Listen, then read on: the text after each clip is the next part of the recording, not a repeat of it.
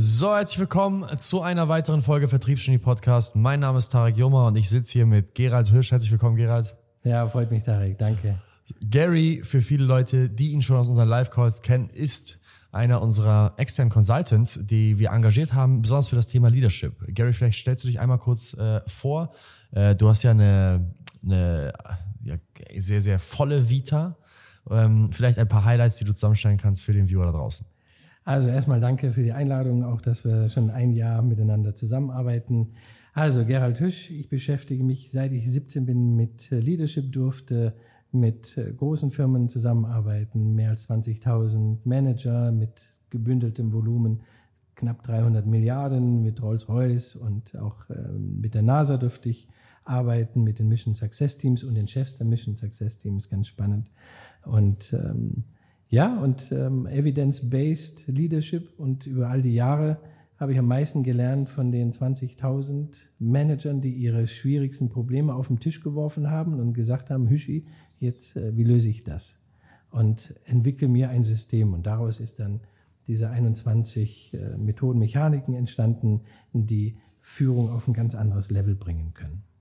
Cool. Und wir sind ja zusammengekommen über einen gemeinsamen Freund von uns, den Hassan aus Berlin Growthartig, mit dem wir auch zusammengearbeitet haben. Ähm, und es war ein direkter Match, weil wir ja begonnen haben zu arbeiten für unser Unternehmen erstmal. Also bevor jetzt äh, unsere Teilnehmer, unsere Kunden dich kennen aus dem Live-Call, aus den Events, die wir mal gemacht haben in Warschau, jetzt auch in ein paar Tagen in Dubai, jetzt auch bald in Monaco, ähm, hast du tatsächlich uns geholfen, unseren Leadership-Stil zu verbessern und die Unternehmenskultur hast du ja auch relativ schnell verstanden. Vielleicht könnten wir damit beginnen, dass du ähm, einmal so aus deiner Perspektive sagst, was so da war. Was war das Fundament bei Sales Hacks? Was, was hast du gesehen? Ähm, hast du Parallelen gesehen zu größeren Unternehmen und was waren die Schwächen und Stärken? Das würde mich sehr interessieren und vor allem auch die Entwicklung dahin. Mhm. Also die Schwächen und Stärken und ich gebe nie Feedback ohne, ohne Einladung. Deswegen danke. Darf es auch ein bisschen zwicken? Ja. Okay. Also, als ich zu euch kam, war es noch nicht safe, zu euch zu kommen. Und wenn, wie fasse ich das Jahr zusammen? Ich, sag, ich sag's mal so, das Jahr war ähm, vom Ballermann zum Broadway. So schätze ich euch ein. Am Anfang laut, ähm, alle Tassen hoch, ja, auf dem Tisch tanzen, viel, viel Energie, viel, viel Kraft. Ähm, aber dann ist man auch froh, wenn Ballermann vorbei ist. Da braucht man wieder ein Jahr, um dahin zu gehen. Entschuldigung. Und auf dem Weg war die Analyse die, woher kommt das? Und das kam aus, äh, vor allem aus deiner Kraft heraus. Wenn ich jetzt mehr in diese Leadership-Analyse, Diagnostik gehe, hast du diesen Leadership-Stil, diesen Management-Stil von Pacemaker. Ja, wir haben enorm viel Erfahrung und Kraft und jetzt ziehe ich das durch, das wie die olympische Disziplin, sitze auf dem Motorrad und muss den anderen Windschatten geben, damit die schneller werden. Mhm. Jetzt ist bei dir aber so, dass du so machst. Und dann ziehst du den Hahn auf und fährst los und irgendwann drehst du dich um und sagst, sag mal, wo seid ihr eigentlich? Mhm. Und dieses Pacemaker schafft enorm viel Kraft und dann ist man fasziniert. Der äh, Oliver Kahn war auch Pacemaker, war nie Leader aus meiner Sicht, sondern Pacemaker. Weiter, weiter, immer weiter. Mhm. Nur wenn der Pacemaker dann einen Fehler macht, auch Kahn in diesem Endspiel, dann sieht man, dass er nicht der Leader ist, weil der Leader schafft ein System, dass wenn der, der Pacemaker, wenn der Leader hinfällt, alle anderen stehen bleiben. Mm. So, und was du damit am Anfang geschaffen hast, das war auch ähm, jetzt über Instagram sehr laut und, und ähm, sehr shiny. Aber, und das war für mich wichtig, bevor ich dann mit euch zusammenkam und mit dir, dass ich dann gesehen habe, dass du Tiefe hast, ähm, dass du bei den Stoikern Anleihe nimmst, dass dir das äh, wichtig war und dass, das, dass du davon auch beseelt bist und von anderen auch.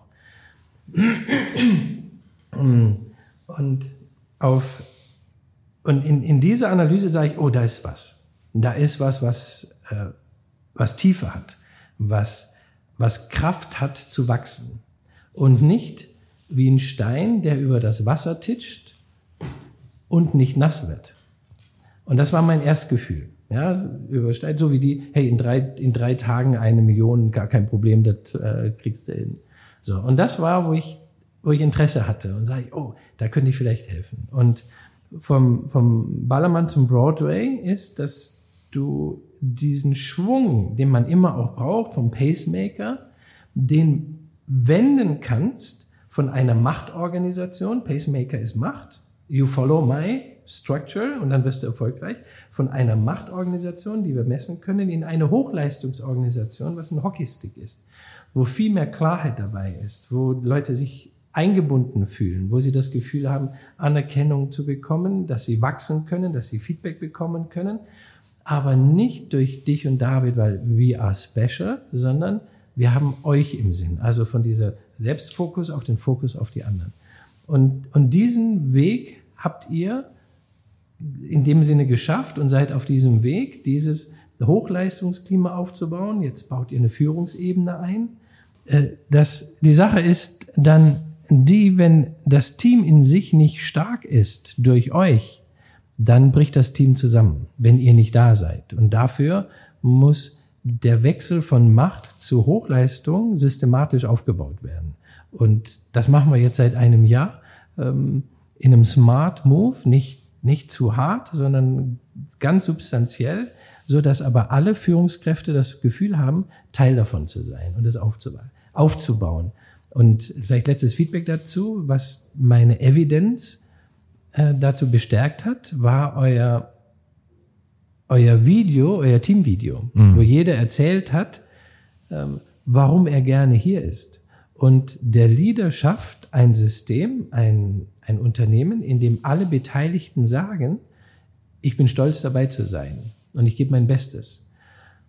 Und der, das Kompliment oder Beweis für euch beide ist, normalerweise sind diese, ähm, diese Pacemaker nicht in der Lage, Mitarbeiter zu halten. Mhm. Ja, weil man ist berauscht und wenn dann einer nicht performt, dann fliegt er auch wieder, wieder raus und dann kommt der nächste und dann wird er wieder berauscht. Also es ist viel Dopamin sonst. Und ihr habt das Dopamin vom Ballermann in Serotonin vom, äh, auf dem Weg äh, zum Broadway geschafft. Verstehe. Ja, das Lustige ist, wir waren, also ich war mir immer sehr stark darüber bewusst, welchen Führungsstil ich angeboren habe. Ähm, das ist ja, ich glaube, hätten wir gearbeitet zusammen, als ich 18 war mit meiner ersten Company in Australien, in Sydney, dann äh, gäbe es diese Tiefe nicht. Und das Lustige ist, ist tatsächlich, dass ich früher aufgeschaut habe zu roher Gewalt. Ich habe früher aufgeschaut zu Menschen wie Mike Tyson. Ich habe früher aufgeschaut zu Menschen wie Alexander dem Großen. Und was mir dann, was wo, wo ich dann geändert habe, ist, als ich, als ich gesehen habe, oh, Mike Tyson schaut zu Alexander auf und Mike Tyson schaut zu Ali auf. Ali hat am Ende seines Lebens gesagt, der Grund, warum ich Parkinsons bekommen habe, ist, weil ich immer gesagt habe, I'm the greatest und Allah hat mir gesagt, du bist nicht the greatest und das war meine Bestrafung, das, das hat er vermutet. Äh, Alexander der Große hat ja ähm, seine, seine Leute darum gebeten, dass er, wenn er stirbt, ähm, kennst du die Story, wo äh, er hat, er hat seine, seine, seine engsten Verbündeten darum gebeten, bitte, wenn ich sterbe, sorgt dafür, dass meine Hand aus meinem Sarg äh, raus, äh, rausragt, dass man die Blässe sieht meiner Hand, sorgt dafür, dass um mich herum die besten Ärzte der Stadt versammelt werden und sie meinen Sarg tragen und verstreut die Münzen in der Stadt. Und wir haben ihn gefragt, was zum Teufel, bist du wahnsinnig? Warum? Hat er gesagt, ich will damit beweisen, dass ähm, dass das Geld, was ich verdient habe, die, die, den Wohlstand, den ich habe, auf der Erde bleibt, dass ich ihn nicht mit ins Grab nehme. Ich möchte, dass die Leute anhand meiner Hand sehen, die sie jetzt gerade, die früher Schwerter festgehalten hat, jetzt ganz schwach und blass ist, dass das Kraft auch irgendwann vergeht. Und ich möchte, dass meine Ärzte mich tragen, damit sie sehen, dass selbst die besten Ärzte der Welt dich nicht vor dem Tod retten können. Mhm. Also er wurde sich seiner Sterblichkeit sehr stark bewusst. Und als ich gesehen habe, dass diese, diese Männer, zu denen man ja aufschaut als ich war ja immer so ein Raufbold, ähm, dass die irgendwann sich ihrer Sterblichkeit bewusst werden und die selber zu Leuten aufschauen, die eher in die Stoiker, in die Weisenrichtung gehen, in diese, in diese, diese, diese, diese Leute wie Marc Aurel. Da habe ich gesagt, warum habe ich die als Idole, wenn sie noch ganz andere Idole haben? Dann muss ich, da muss ich, dann überspringe ich die einfach und gehe gehe ja zu deren Idolen, weil die lernen ja von denen, wenn ich so werden will wie die. Und das hat sich entwickelt nach Australien, weil ich habe in Australien genau das Thema gehabt. Ich war der Pacemaker, ich war der High Roller, haben wir den genannt. Deswegen sagen mhm. wir auch immer uns High Roller. Meisten Sales gemacht ab der ersten Woche, für die das meiste Geld verdient, dann Leute eingearbeitet, aber ich hatte dort 700 Vorstellungsgespräche. Ich hatte insgesamt 250 Leute, die rein und rausgegangen sind. Am Ende sind 25 Leute geblieben, aber die wären auch nach sechs Wochen wieder gegangen. Also diesen, diesen Switch, ähm, diese Tiefe, glaube ich, die du erkannt hast, die, die, die gab es vorher nicht. Die gab es vor Sales Hacks, gab es das nicht. Hm. Und das ist auch etwas, was äh, den Tim wirst du ja kennenlernen in Australien, mein Mentor Tim Kennedy. Der hat mir das erklärt. Der hat gesagt, Tarek, noch nie hat jemand ein Land erobert alleine. Das machen Armeen. Du brauchst eine Armee. Du kannst jetzt nicht, du kannst nicht die ganze Zeit jeden auf die Fresse hauen, nur weil er nicht so viel performt wie du. Du kannst nicht dauernd die Leute unter Druck setzen. Du musst Verständnis dafür entwickeln. Und ich glaube, das ist auch etwas, wo, wo das dort das Fundament gebaut worden ist und du das uns geholfen hast, mit rauszuholen. Was ich ganz cool fand, das wollte ich teilen mit den Zuhörern. Das war eins der ersten Sachen, die du gesagt hast. Du hast mir gesagt, Tarek, wenn du Leute nach Feedback fragst, dann ist wie ein fallendes Schwert, weil deine Stimme hinten runtergeht. Du sagst dann so etwas wie, ja, was denkst du, was sollten wir machen? Bumm. Und äh, da hast du gesagt, dass durch meine Autorität und auch meine Stellung als Geschäftsführer, wenn ich die Frage so stelle mit der Stimme nach unten, vielleicht kannst du es noch einmal erklären. Also, weil du ja immer Entscheidungen treffen musstest und auch stark sein musstest, ist, was immer du sagst, damit verbunden, dass deine Stimme am Ende des Satzes runtergeht. Ich schlage vor, wir machen A, ich schlage vor, wir machen B. Und das, um, um Wirkung zu haben, um auch äh, sich behaupten zu können, braucht es dieses Stimmmuster, es braucht diese Kraft. Jetzt hast du das so eingewöhnt, dass das in dein Muskelgedächtnis übergegangen ist. Und wenn du jetzt aber führst und du machst jetzt anderen einen Vorschlag, habt ihr mal an das gedacht, dann denken die, oh wei, äh, haben wir einen Fehler gemacht. Und du denkst, warum challenge die denn, challengen die meine Idee nicht? Wie geht's, habt ihr daran gedacht? Wäre das eine Idee? Kann man das so machen? Und dann sagen die anderen, weil die Stimme runtergeht, das fühlt sich an wie eine Entscheidung, da sagen die, okay, dann machen wir das so. Und du denkst, sag mal, die denken gar nicht mit, kann doch nicht wahr sein. Und für dich ist es auch völlig in Ordnung, wenn sie das challengen und sagen, ich bin nicht deiner Meinung. Aber durch deine Position, durch deine Stimmmuster, durch deine Größe auch, dann wirkt das wie ein fallendes Schwert und da greift keiner rein. Und dann kriegt man Angst.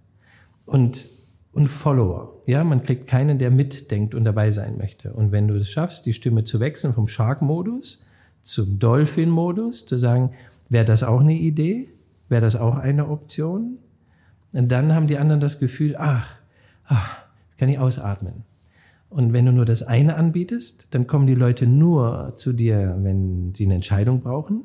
Sie schauen in Meetings aber auch nur zu dir, wenn sie eine Entscheidung brauchen.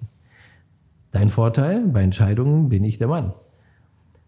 Aber wenn es darum geht, Probleme zu teilen oder Ideen anzunehmen, schaut man nicht zu dir. Und dann bist du nicht der Ansprechpartner, was du aber brauchst, um zu wissen, wie geht's gerade, was könnte knifflig werden. Und da ist Daniel dein, äh, äh, David dein äh, kongenialer Partner, weil er mehr den Dolphin-Anteil hat, wo man dann erstmal zu ihm geht, sagt, Mensch, ich habe ein Problem, aber sag's dem Tarek noch nicht.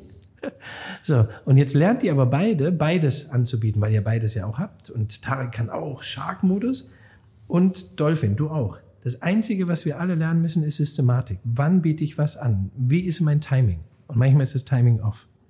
Verstehe. Interessant. Und das sind auch so Dinge, die fallen dir eigentlich relativ schnell auf, wenn du mit Leuten arbeitest, oder? Ja. Kannst du vielleicht eine Story teilen, wo du sagst, ey, das war, das war, ohne Namen zu nennen, das war jemand, mit dem es hyper anstrengend war zu arbeiten und jemand, wo du sagst, das war vielleicht der geborene Leader, irgendwie, der hat irgendwie alles intuitiv richtig gemacht.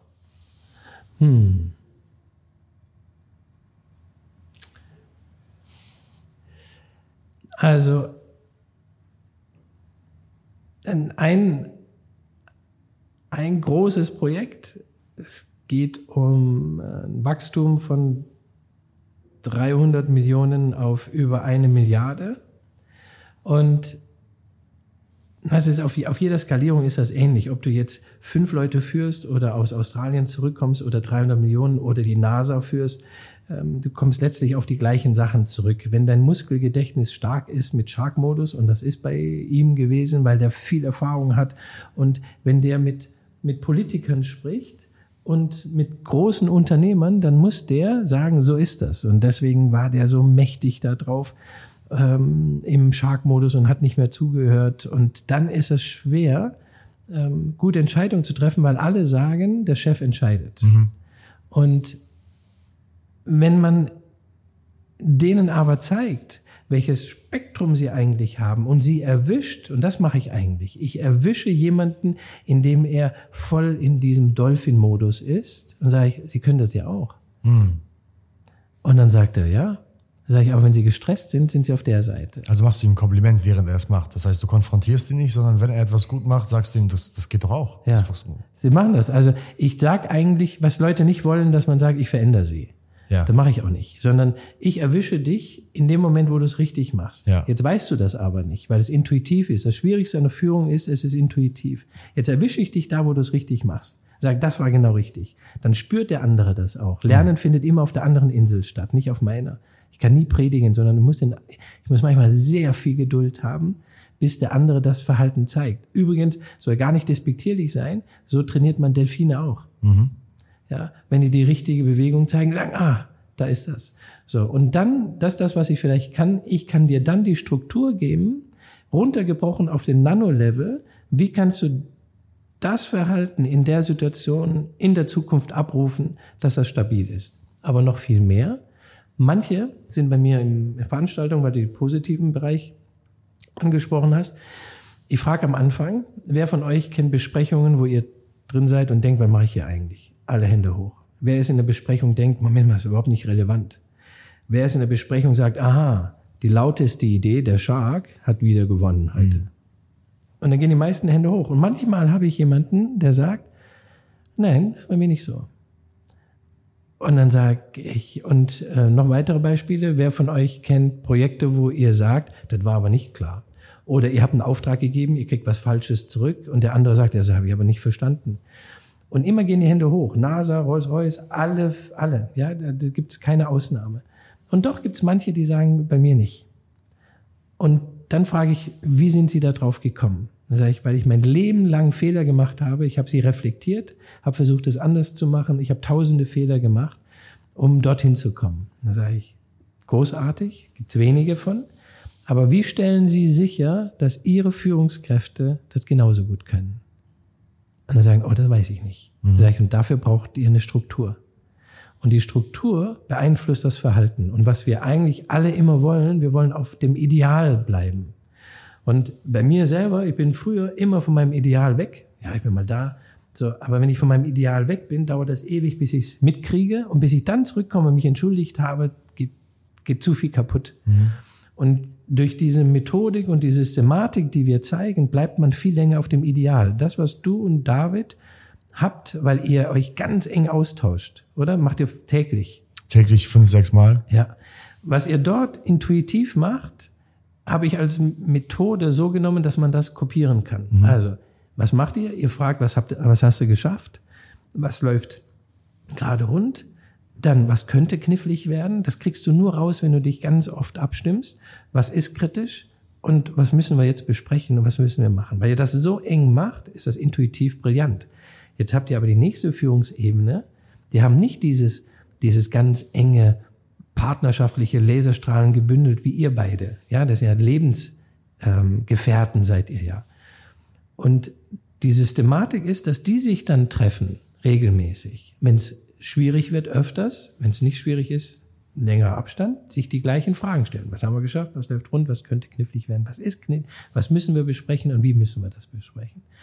Und das ist eigentlich, was ich dann dem gebe, der schon alles kann. Sage ich, gebe dir deine Tools, nein, Entschuldigung, ich gebe dir für dein ideales Verhalten die Tools, die du brauchst, A, wenn es stressig wird, es abzurufen, damit du konstant bleibst, auch für die Mitarbeiter, und dass du das weitergeben kannst an deine Führungskräfte. Also dein System wird an andere weitergegeben. Nicht mein System, dein System. Verstehe. Und das hatten wir ja gerade eben schon im Vorraum besprochen, dass das ja jetzt die, die, die, die, die, die Schwierigkeit bei uns wird, das, was David und ich ja intuitiv machen, einfach systematisiert auch an unsere Kunden weiterzugeben. Das heißt, diese Dinge, das war auch übrigens genau das gleiche, ob in der Führung, aber auch im Sales früher. Sorry. Das ist anstrengend, wenn man nichts trinken kann, ne? Ja, ist ja gerade Ramadan. ne? Äh, und Gary macht übrigens auch äh, beim Ramadan mit. Das Ja. finde ich auch immer beachtlich. Aber das war das gleiche Grundprinzip von intuitiv etwas richtig zu machen, ist zwar auf der einen Seite ein Segen, auf der anderen Seite ein Fluch. Weil ich habe ich, der Segen war, ich konnte sofort verkaufen. Ich konnte sofort führen, ich konnte sofort grundsätzlich diese Dinge machen. Der Fluch war, ich war frustriert, warum das andere nicht können. Und ich war, und ich konnte es nicht erklären. Wenn man mich gefragt Tarek, wie baust du Impulse auf im Vertrieb? Keine Ahnung, ich mach's halt einfach. Es, also ich, mir fällt das Richtige ein zur richtigen Zeit. Erst als ich Sales Hacks gegründet habe, erst als ich in Australien Leute trainieren musste, musste ich mir überhaupt erstmal Gedanken machen, was ich da gerade mache. Also es war so wie so ein, wie so ein, äh, es war eingeboren einfach. Und dann musste ich da wirklich systematisieren, aha, okay, ich, ich sage X, Y, Z, wenn der Kunde das und das macht, dann sage ich das und das. Und ich glaube, das ist in der Führung ja genau das Gleiche. Ne? Also man muss ja sich Leute angucken, die Naturtalente sind und dann raus extrahieren, was dann eigentlich die Systematik dahinter ja. ist, sodass Leute, die das nicht natürlich können, dann halt eben auch anwenden können. Genau. Also du hast die Intuition, Naturtalent, du hast jetzt auch Wissenschaft dazu. Wie führst du? Du kannst als Führungskraft so an so vielen Stellen scheitern. Willst du das? Oder willst du eine Systematik haben, die dir schon mal 90 Prozent von allen normalen Fehlern, die dir wehtun, dir schon mal eliminiert, weil es schon mal durchdacht bis zu Ende gedacht ist. Und viele unterschätzen das, dass die Führung und Zusammenarbeit ist einer der ersten Dinge, nachdem du Vollgas im Vertrieb gegeben hast. Du brauchst diese Stabilität im Team. Und durch diese Systematik, damit du weiter wachsen kannst, damit du dieses skalierte Wachstum hinbekommst. Und ähm, die, die meisten denken, ja, die sagen, naja, wenn ich mich, muss mich jetzt erstmal selber führen können. Das stimmt aber nicht. Das ist, ähm, im, es gibt sechs Grade von Führung aus meiner Sicht. Das erste ist, ich muss mich selbst führen können. Fein. Aber das heißt noch lange nicht, wie ich andere führe. Und das war, wo, wo ich dich gesehen habe, du bist in diesem ersten Grad, wo du sagst, ich kann mich führen, ich weiß, wer ich bin, wo ich hin will und hast diese Kraft. Die nächste Stufe kommt, wie führe ich jetzt eins zu eins? Wie bringe ich das dem anderen bei? Und manche können eins zu eins gut, aber was mache ich, wenn ich vor der Gruppe stehe? Wie lese ich die Gruppe? Wer ist der inoffizielle Leader? Wen muss ich vorher ansprechen, während ansprechen? So, manche können Gruppe auch, das ist dann der dritte Grad. Der vierte Grad ist, wie führst du mehrere Teams und eine Organisation, wenn du nicht dabei bist? Das ist nochmal ein ganz anderes Ballgame. Da kommst du mit, wie führe ich mich, gar nicht mehr zurecht. Du brauchst eine, eine Systematik. Dann hast du den nächsten Grad ist, wie führst du Stakeholder? Ja, die eigentlich nur von außen mit draufschauen. Und dann hast du den, den ultimativen Gandhi-Grad, das ist, wie führst du eine Society? So, und alles hat eine Tonne an, an, an, an Schwierigkeiten und Klarheit, ähm, die Erfolgswahrscheinlichkeit zu erkennen. Und du kannst an so vielen Stellen scheitern. Deswegen ist Führung eine der komplexesten Situationen, die du aber kompliziert und einfach machen kannst, wenn du dich auf ein System verlassen kannst, die dir hilft. Und das brauche ich ja selber auch. Ich brauche ein System, das mir hilft, damit ich in meinem Ideal bleibe. Verstehe.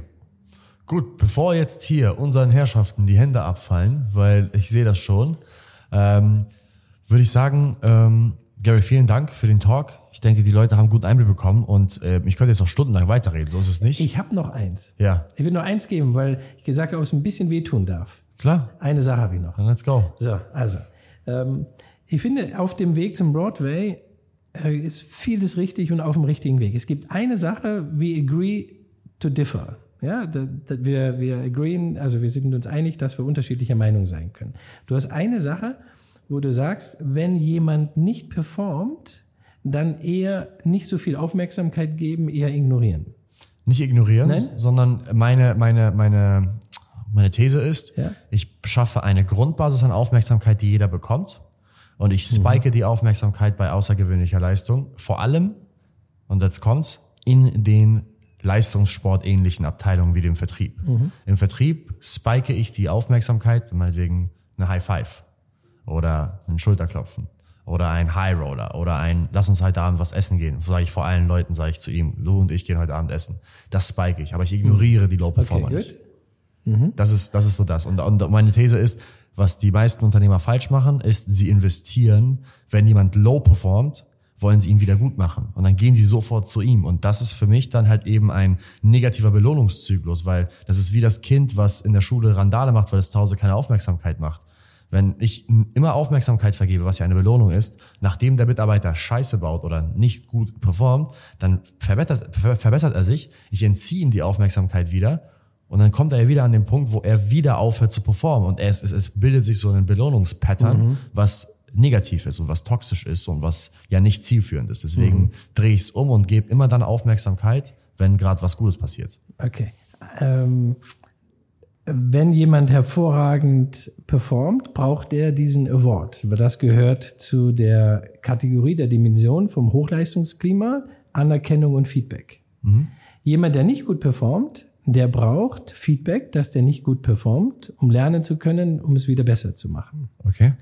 Ähm, interessant ist, dass die der Zyklus zu berücksichtigen ist. Wenn jemand, das machen wir jetzt hier auch in, in Dubai, das erzähle ich da ein bisschen ausführlicher, wenn jemand ähm, startet, dann performt er nicht so gut, dann geht er irgendwie den Berg hoch und dann rutscht er runter, jetzt performt er richtig gut, jetzt kann der.